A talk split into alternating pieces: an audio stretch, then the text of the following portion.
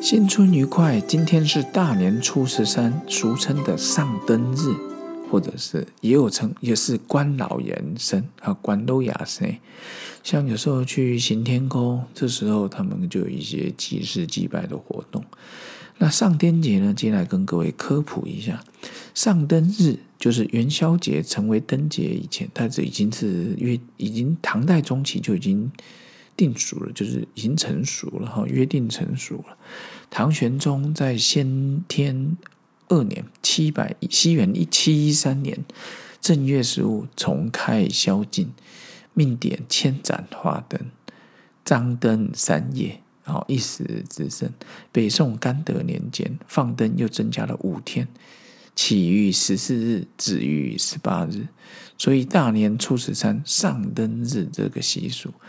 那客家作为汉民族的一个支系，他们有它的独特性。上灯就是封他们的民俗之一。元宵节前后，只要他们宗族里面有添丁诶，有生男生的，他们就在主室里面上的丁。祖宗牌位前挂了一盏新灯笼，然后叫做新丁啊，哦，新灯添新丁的意思，向主公传这个喜讯，又称为挂灯或者吊灯。然后关老爷生呢，在正史跟三国志里面对他的出生背景描述不多。目前流传的关圣帝君诞辰，哦，他那个对有三个日子，哦，一个就是正月十三，一个是五月十三，再来是一个六月二十四，有三种关帝非生日。然后，因为台湾祭祀关圣帝君哦，没有分啊祭祀的目的，就通称为圣诞日。所以有时候过年期间，我去嗯行修宫啊，白鸡山行修宫的时候，就有看过这个。哟，好，我印象中在过年期间，那我想哦，原来就是正月十三，所以。古代从唐朝到现在，说为什么我还蛮喜欢去京都的？后来我才知道，京都我印象中可能有号称小长安。唐代有很多日本来的学问生来这边，就跟以前什么遣唐使啊，哦，就是来这边学习的。各位，现在的全世界中心在美国，很多留学生要去。原来一千多年前，应该说唐玄宗七一三年，大概是一千。三百多年前，哦，一千三百多年前，最夯的国际都市就是长安了，哦，就是可能这样。所以唐朝很多四方来仪啊，哦，就是来学习的。所以我可以想见，那时候的唐代真的是朝代之鼎盛。所以有时候去京都，你就会觉得，哦。好漂亮！什么三重阁、五重阁，然后有很多的一些建筑，据说都是仿当时的长安的样子，还有寺庙的样子。所以现在有时候去京都玩，就觉得哦，很有古风。